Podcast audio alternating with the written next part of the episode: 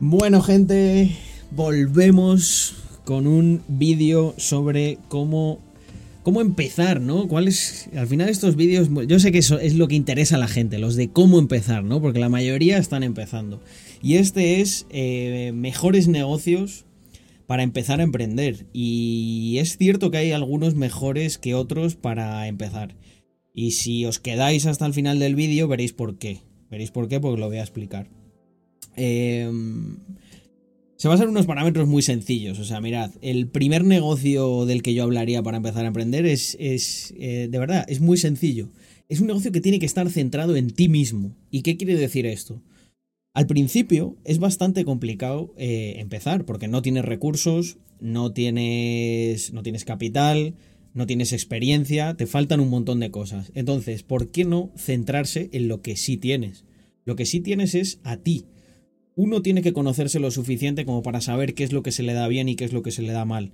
Tiene que conocerse lo suficiente para saber a qué le ha dedicado un tiempo.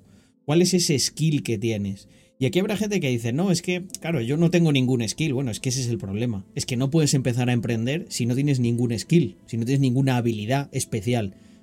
Porque tú lo que estás aquí es tratando de intercambiar dinero por, por algo. Si no hay algo, si no hay nada que ofrecer, ¿qué dinero vas a intercambiar? Dinero no, no llueve de los árboles, ni crece en Amazon. Crece en Amazon para algunos. Suscríbete, ¿eh? Después de este. de este gag. En fin, eh, necesitas tener algo que ofrecer. Por eso yo siempre digo que es muy importante que te especialices, ¿no? Tenemos por ahí un vídeo en el otro canal, conocimiento específico versus conocimiento general. Este es un concepto que está muy estudiado. A mí me gusta mucho la escuela americana, ¿no? Como, allí se incentiva que la gente se especialice mucho en algo y entonces al final son trabajos que tienen un rendimiento mucho mayor, un rendimiento del capital, ganan mucho dinero porque solo existen, me lo invento, 10 personas que saben hacer esa cosa, por lo tanto, ¿cuánto pagas a esas personas? Si, si existen millones de personas que pueden hacer algo, eso no tiene un valor añadido muy alto. Entonces, muy importante, tiene que ser algo que esté centrado en ti. ¿Por qué? Porque tiene que ser algo que tú puedas vender de manera sencilla, o sea, que la puedas sacar rápido. Tú no puedes, o sea, cuando empiezas no tienes nada. Y esto es así, o sea, aunque suene duro, no tienes nada. Solo te tienes a ti. Entonces, yo creo que los primeros negocios tienen que ir en esa línea. En plan, oye, ¿qué, qué puedo ofrecer? Yo, cuando empezaba, pues yo tenía ciertos skills de diseño gráfico. Entonces lo que hacía era aprovecharlos para gente que no los tenía, aportarlos. Uno de los primeros negocios que yo tuve, que es una cosa que me, da risa, ¿no? Eh, contarlo ahora. Muchos de los que están en el stream lo, lo saben. Yo vendía, vendía camisetas, vendía camisetas con un plotter de corte. Y si os dais cuenta, es una cosa que no todo el mundo sabía hacer. Incluso, es verdad que ahí había algo de inversión, ¿vale? Muy, muy, muy, muy poca, pero había algo de inversión. Pero el punto es saber hacerlo. Yo sabía hacer algo que mucha otra gente no sabía hacer. Entonces, si tú te mueves y encuentras a la gente que necesita eso y se lo ofreces, ya estás ganando dinero. De verdad, es así de sencillo. O sea, cuando tú ofreces conocimiento específico, si de verdad lo tienes, no es difícil. Y aquí habrá otra gente que está viendo el vídeo que dirá, joder, es verdad, a mí por esto me han pagado. Ahí es donde está el punto. Que no te lo estás a lo mejor tomando como, como un negocio. O sea, intenta escalarlo. Intenta que cada vez en el mismo espacio de tiempo puedas hacer más cosas. O quizá idílicamente llegue un punto en el que tú tengas tanta reputación en hacer eso que puedas delegar ese trabajo en otras personas y tú ser un catalizador de pues de eso, de los trabajos que, te van llegando, ¿vale? Eh, como segundo negocio que creo que es bueno para empezar es cualquier negocio que no necesite stocks. Y esto es clave. ¿Por qué? Porque normalmente donde se dan el mayor tortazo los emprendedores novatos es cuando uno de sus primeros negocios necesita de stocks. ¿Sabéis por qué? Porque es imposible que calculen bien cómo estocar y aparte no tienen suficiente caja para, para sacar ese stock. Normalmente lo que ocurre es que compran un montón de producto haciéndose, bueno, ya sabéis, ¿no? El papel lo aguanta todo, ah, esto me va a convertir un 2%, la web, bla, bla, bla, voy a vender no sé cuántos mil de estos en el primer año. Y los no sé cuántos mil acaban no vendiéndose la mayoría de ellos y quedándose en el almacén. Y lo que ocurre es que les absorbe una trampa de liquidez en la que no, no tienen recursos como para sacar ese stock. ¿Por qué? Porque tendrían que hacer marketing digital o marketing de otro tipo o llegar a acuerdos con distribuidores para sacar eso. Y esto es una cosa que, sin ser algo crítico como para que eh, yo me hundiese, pero más o menos me pasó. Cuando yo lancé mi primera marca, yo me estoqué de bastante producto. Y entonces lo que ocurrió es que, lógicamente, luego tardas mucho más en vender de lo que, de lo que tú al principio estimas. Las estimaciones siempre están muy, muy por lo alto. Lo mejor es hacer una estimación a la baja. Porque que funciona bien.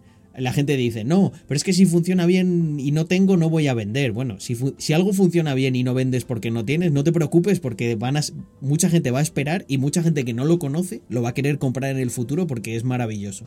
Lo malo es que tengas mucho de algo y, no, se venda. Ahí, eh, ahí ya no va a haber gente esperando.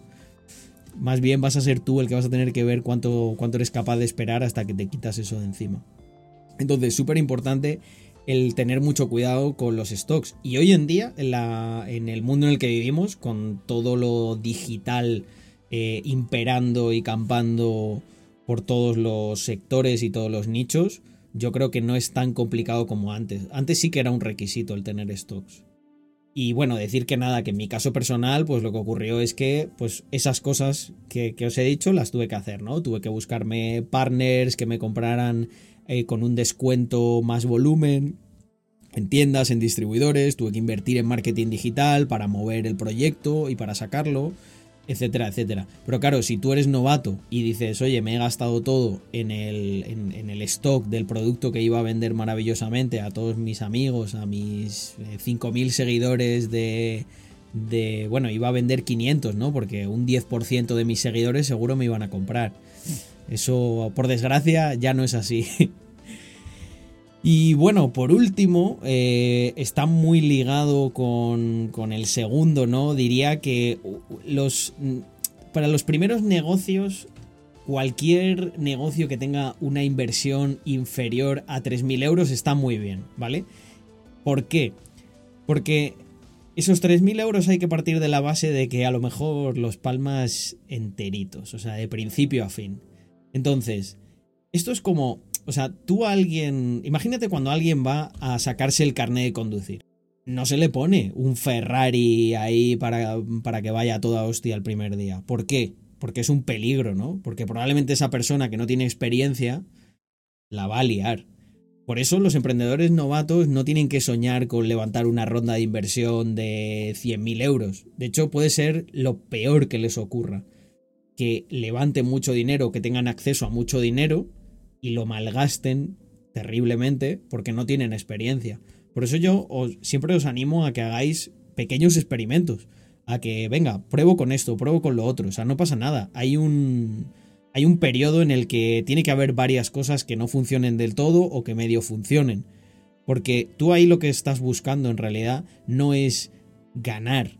O sea, sí, estás buscando ganar dinero, pero hay una parte eh, que subyace, que es la adquisición de conocimiento, que normalmente mucha gente esto no lo valora, pero es una de las partes más importantes. Cuando yo animo a la gente a que experimente, la animo para que en primera instancia aprenda qué es lo que tiene que hacer. Y además, esto lo tiene que aprender él, porque yo no, yo no estoy ahí, yo no sé la situación, ni los recursos, ni cómo reacciona ante según qué situaciones. Entonces es vital. Y yo prefiero que eso la gente lo haga pues con mil euros, dos mil, tres mil.